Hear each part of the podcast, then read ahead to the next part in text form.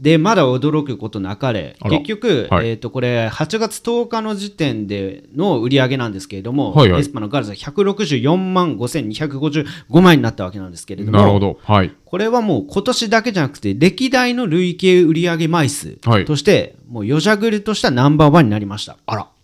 えーなので、今一番その音盤ね、うん CD が売れてるのは、えーエスパっていうことになってますなるほど。韓国の女性グループでっていうそうそうなるほど。そう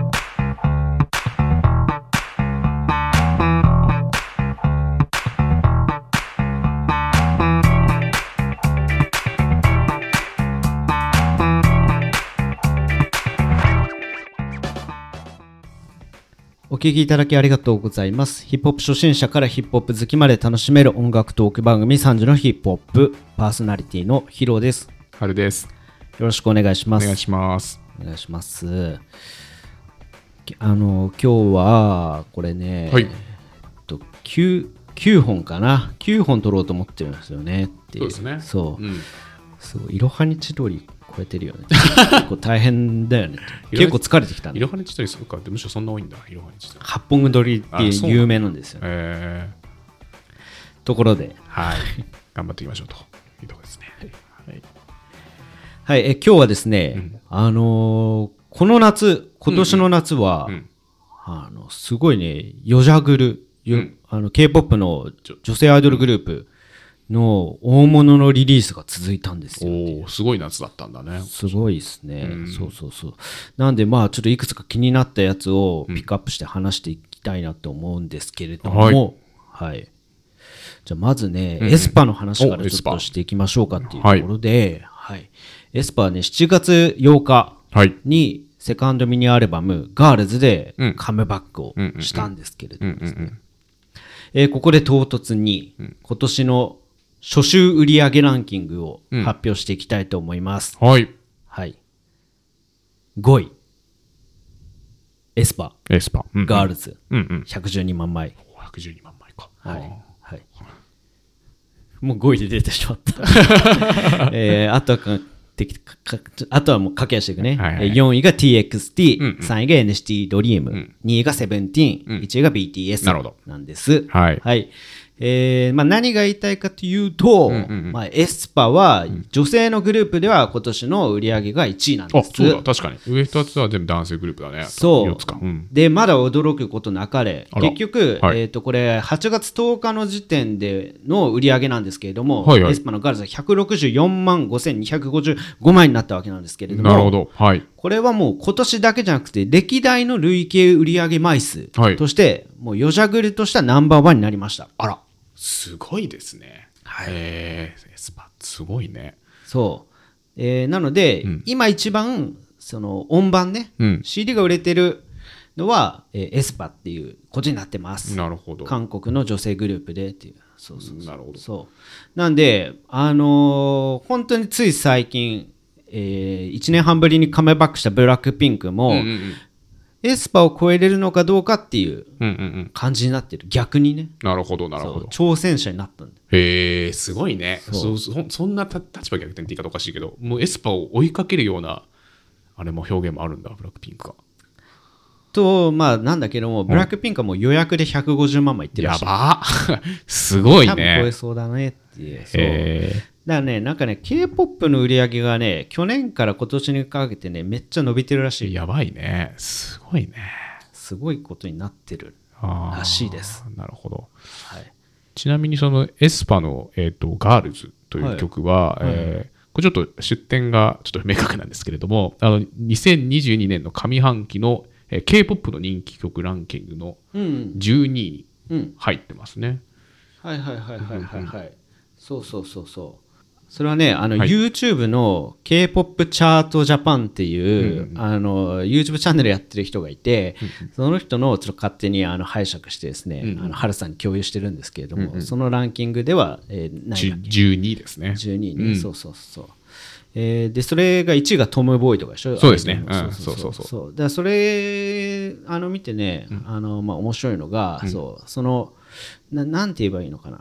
まあまあももちろん大衆人気もあるんですね、それでもやっぱりその12位だから、そうそうそうそうそうなんだけどまあエスパーはやっぱオタク人気が強いからだから CD の売り上げが強いっていうあ、そうなんだ。 CD の根強いファンというか。そうですね、ん CD の売り上げが、まあ、音盤成績って言って、でうん音盤成績が強いのが、えーまあ、オタク人気が強いっていなうこるほどねとら。しくてちゃんと買う人がいるんだ。あそうそうそう、で音源成績は、えー大衆人気っていううん。そういう目安になってるらしいあわかりやすいね。へそうそうそうそうそうーで、エスパに関して言うと、その音盤を買う人が多いってことでしたっけ音盤そうだねオタクが強いんじゃないですへかーってそうそそれこそまあまあなんだろうな普通まあアイドルっていうのはその基本的には音盤うん。成績がまあ上がるっていう、うんうん逆に大衆人気を獲得できるあのー楽曲っていうのは珍しくてなるほどね。で去年はエスパはネクストレベルで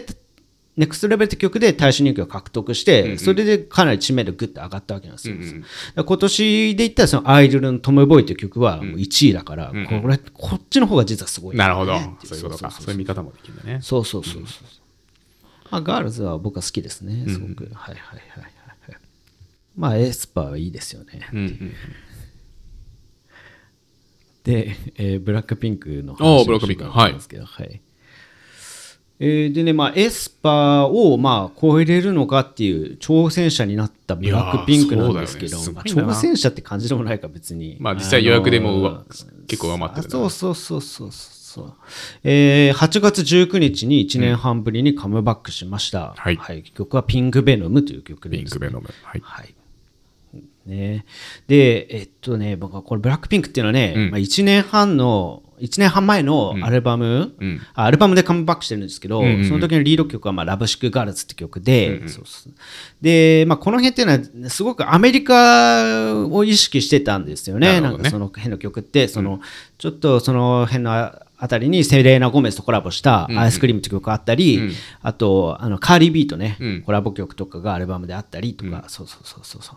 えーなんだけれどもそうまあそれもすごい好きだったんだけど、でもなんだなんだろうななんか US 受けを意識しすぎて、うんおなんかブラックピンクに期待してた骨太サウンド なるほどね。はいっ。ていうのは実はね、あのーそれここでは聞けてなかったっていうかなるほどそうだからそのまあ YG の代表的作曲家であるね、うんうんテディって人がいるんですけど、んうんまあ、テディ節みたいなものはその前回感じてたのは本当にもう「How You Like That」だったんですようねんうんうんうんそうそっからもう2年以上まるまる2年以上経って、久々のこの「テディ節うんうん」で聴けたこの「ピンク・ベノム」はいこうあもうこれは感無量でしたねなるほど。私ねで、ある意味、久々に聞いてこう、ブラックピンクらしい曲っていう、あらしかったなるほねどすなごるほくどそうそうそうそうそうそうそのメンバーの今、こう、ジェニーのコメントをちょっと見てるんですけども、はいちょっと読み上げますと。はい久しぶりのカムバックなので、たくさん悩んだけれど、ブラックピンクのアイデンティティを詰め込みたいと思ったと。私たちを連想させる雰囲気を表現したかったと語っていると。おいうとこおですねまあでも確かに本当そんな感じだったななんあかもうもうもうザ・ブラックピンクっていうかおおいいね。なるほどねなんか、なんか、なんとも言えない、ななんだろうな。なんか、ブラックピンクがちょうどいなかったサミストをエスパーが埋めてた感覚があったんだけど。 そうだったんだなるほどやっぱりエスパーとブラックピンクっていうのはやっぱ明確に違うなっていう感じがあって、改めてそう、ブラックピンクの方がなんかこう、威風堂々というか、うんうんちょっとこう、スター感っていうのは、かっこいいというまあ、スター感はもちろんエスパーにもあって、そう、だそうかっこいい女性って感じ、そう。なんか、近づきがたいみたいな。なるほどねそうオーラがあるみたいな。ゴージャスというか。そう、んゴージャスだね、そうそうブラだよックピンクの方は。そうなんだけれども、そう、あのーで、エスパーの方が可愛げがあるよ ね。そう、そう。だから、そう、ブラックピンクも、ああ、いいなって思ったけど、そう、でも、なんか、俺は、もう今、エスパーにう心奪われてるなって思いました ブラねッ。クピンクの犬間にというか。ブラックピンクの犬間に。犬う間にあん。そう、エスパーの方が可愛い。ちなみに K-POP、今、女性アイドルでグループで一番は誰になるんですか一番人気ってなると。誰なんですかねエスパーじゃないエスパか。ああ。エスパーか、まあ、ブラックピンクって言われてたんですよ。うんうん。そうブラックピンクって言われたんだけどずっとカメバしてなくてそう、その間にいろいろごちゃごちゃあって、そうで多分今はエスパーが一番で、そうまあその次に勢いがあるのが多分アイブっていうグループだと思いますね、なるほど、なるほど。はいあわかりました。まあそれでまあだこの夏はねすごいねその、まあ、エスパーが、うん。あれしてっていうそうでまあエスパーのちょっと前にはねまあ、アイブもカムバックしたし、うんうんうんえールセラフィもデビューしてたんだよね。そそううそうそうそう。で、えー8月ブラックピンクをこうカムバックしたんだけど、すごいですねそうあのこの夏は少女時代までカムバックしたっおーてそいうれでもこれもすごかったですねっていうなんでこんなまず重なったんですかねそれも偶然なんですかね偶然です。偶然か、うんはいえーっと少女時代は8月5日うにん7枚目のアルバム「フォーエバーワンでカムバックしまして、はいそうですねフォーエバーワンの MV 見た時は結構僕はやっぱり感無量でしたねあ感無量なことが多いですけあど、なるほどなるほどまあ、少女時代はその最後にあで今回フルメンバーでカムバックしてるんですけど、うんそのフルメンバーの活動っていうのはそうかフルメンバねーかこれ2017年8月以来なんですだいぶ遡ったねもう5年ぐらい前になるわけだイエスあーそう2017年8月「うんオールナイト」って曲でカムバックして、うんそうまあそれ俺めちゃめちゃ好きだったんですよその時見てて、うんうんうんそうその時が一番少女時代にハマってた俺はあーなるほどねそう俺も後追いだったんだよね、少女時代は、うんうんうんうんそうでただその2017年8月の2ヶ月後うんにはもうメンバー全員の契約満了と、えーそれとあとティファニー・スヨンティファニー・スヒョン・スヨン、うんこの3人の移籍はもうその時発表されてたんだよじゃあヒロさんがもうハマった瞬間にそういうふうになっちゃったんだねそうめちゃめちちゃ寂しかったそう、うんでその2017年の、えー翌年、うんえー少女時代のカムバックは、うん事務所に残った5人だけでユニットだったんですよね、うんうんうんその少女時代 OGG、あはいはいはい、うんえーユニットでリリースでだからなんかそれがリリースされた時にもうフルメンバーでのカムバックはもう諦めてたんですなよ、ね、るほど、はい、もうないだろう僕と、ですらうんそうもずっとこの人代ないだろうとそうそうそうそうそうそうなのに、唐突にフルメンバーのカムバックが宣言されてちゃんとその通りになったなんっだたよとへえそうまあ、僕ですらすごい嬉しかったから、なんかもうずっとさそれこそ2007年ぐらいなんで本当のデビューは「Into the New World」って曲でデビューした、そうそんぐらいから推してる人ってどんな気持ちだったんだろうって計り知れないですや号泣どころじゃないかもしれないねごもうすごい嬉しかっただろうね今スマップが戻ってくるみたいなもんだ確かになすごいねなんかそういう動きにメンバー側からなったのかなメンーバーのからのなんか動きがやっぱ強かったらしいですよあーそうメなんですねンバー側の意志が固くてっていうそうそうそうえそうそれもなんかいいねなんかそう、ねでだからそこをだだからその事務所が NG 出さなかったっていうそうだね話だと思うんですね、その SM 以外の、事務所が融通聞かせてくれたんでしょうだからそうだから俺はそれはすごくいいことだなって思って、うんうんそう事務所側の対応そうそうそう対応というかあれだよねそううんだからその、えー SM を出た3人の事務所が多分少女時代っていう看板にすごく敬意を払ってくれたんだなっていう、なんかなんかそのなんかそういう k p o p のリスペクト事情みたいなのがちょっと見えると俺はすごい嬉しい気分になってしますねなんかこの前、そのヒロさんからはさ、その K-POP の事務所、まあ、すごいっていう話とさ、ちょっとこう、なんだろう、非人間的な冷たいところがあるって話、両方聞いてたからさ、そうだねえーなんかそういうポジティブな話聞けると、人間らしい話聞けると、すごい嬉しい気持ちになるね。そうだね、うんそうそうそうそうそうなんかまあそうだね本当に確かにネガティブなこともあるんだけれども、そうそうそうそうそう、まあ、こっちが家庭汲み取ってることなんですけどね なるほどね。うんまあでもすごい良かったですね。うん。 メンバーの仲がいいんでしょうね少女時代はねあそうなんだまあそれが一番だと思うねあいいねそう,、そうそうじゃないとカムバックできませんよっていう、ね、そうだね。確かに。まあ、こんなところかなこの夏はで残念ながら IVE もリリースがあるんだけど、うん。アイブは、えっと、8月22日にアフターライクでカムバックするんだけど、はい。今日が8月20日なんですよね。ああ、ちょっとまだ先だ、先の話だそう、しかし、アイブってなんであんな人気あんのかなっていう。あヒロアイさんブ的にはの人気は異常なんだよなっていうなるほどねそう。なんかね、また、あの、さっき、K-POP チャートジャパンっていう、あの YouTube チャンネルのなんか送ったんだけど、そうですねなんかアイブの人気ってすごくて、そう上半期2022年上半期人気曲ランキングの第3位「ラブダイブ」アイブ入ってますねそれすごいんだよ。聞いたことありますラブダイブって。 YouTube で見たことある本当に、そういや俺そんな大した曲に思わないんですよ アイブの曲はマジで大した曲だと思わなくてあそうなんだなのにね大衆人気はすごいんですよすごくすごいねピーク日間リスナー数また別のデータですが45万9840というところでまあほんまあエスパーと同じぐらいかエスパーのネクストレベルと同じぐらいうんあそうそうそういやだからそうそうそうすごいでしょそれすごいそううんいやそれエスパのネクストレベルはさすがに私熱狂しましたから、そうそうあいもメンバーもちろん好きだよ、うんアイブのメンバー全員好きですけど、そうそうそういやだから俺それこそアイブのデビュー11って曲のところからなんか曲が微妙だなってそうずっと一人思ってたの が俺だけだったそんなこと思ってんの、えー、なんだろ周うりはねみんな盛り上がってんだよなすんだろごういねねそのギャップが気になるねヒロさんもねそう、うんいやもう全然ね全然まあ聞くんだけど聞くは聞くんだけどアイブそう、でもなんかその全然他の曲の方が好きだねああなるほどメンバー好きなんだけど曲で見るとそんなにそうへえ今日なかなかそういう分かんないことって多くて、うんそうそうそうそうだからその俺もブラックピンクの曲も久々に聞いた時に、なんか思ったほどじゃないな ってちょっと思ったんだけどそうでもやっぱ何度か聞いてるとああやっぱブラックピンクっていいなって思うしなるほどなるほどそうあの「アイドルのトムボーイ」って曲が今年ナンバーワンヒットだったんですけど、この曲聴いた時最初聴いた時は俺はアイドル終わったなと思ったんですよ さアイドルっていうのは一番人気の子が去年抜けてんだよ、そうああなるほどねそうそうそうそうそう一番人気の曲は去年抜けて、そうなんかこう結構活動自体沈黙したんだよね、そうその沈黙を破って一発目がこの「トムボーイ」っていう曲で、そう俺はなんかそのアイドルに期待してた音像と違ったからさあらそうってなっちゃったあアイドルそうで一番好きだったんだよその一番人気のメンバー抜がけスジンって子抜けた子があがーそうなんでスジンを抜かすねんみたいな感じで事務所に対しても反発があって、はいはいはいはいいや、びっくりした。トム・ボーイ、すごいから、今年一番だから、韓国で一、ナンバーワンヒットだから。そうねエータの香水みたいな感じなん だよ。俺が、俺がこう、 そう言い続けたから本当にまあまあ HYBE のそのヒロさん的にちょっとギャップあるっていうのはその人気の割にって話なのかそれともシンプルにそんなにはまれないアイブうん人気のあ、割人気の割にって感じあ。ーそう、なるほど人ね気の、こんな人気の曲、俺のその、アイブのトム・ボーイという曲はもう大好きになって、そう、すごい、そう、だからアイブの曲はいまだにそこまでですから、うんそうそうそうなるほどね K-POP 七不思議の一つだ、これはあー HYBE なぜこんな人気なのか俺には分からない問題ねいや、そう。あーまあでも22日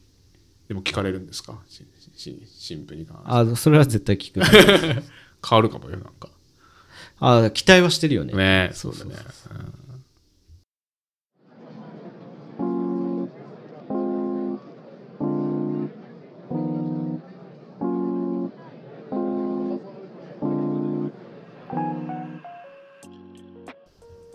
なんか晴れさん的にはどうですかなんかもう別に K-POP じゃなくてもいいけど、なんか今年なんかこの注目した曲とかあります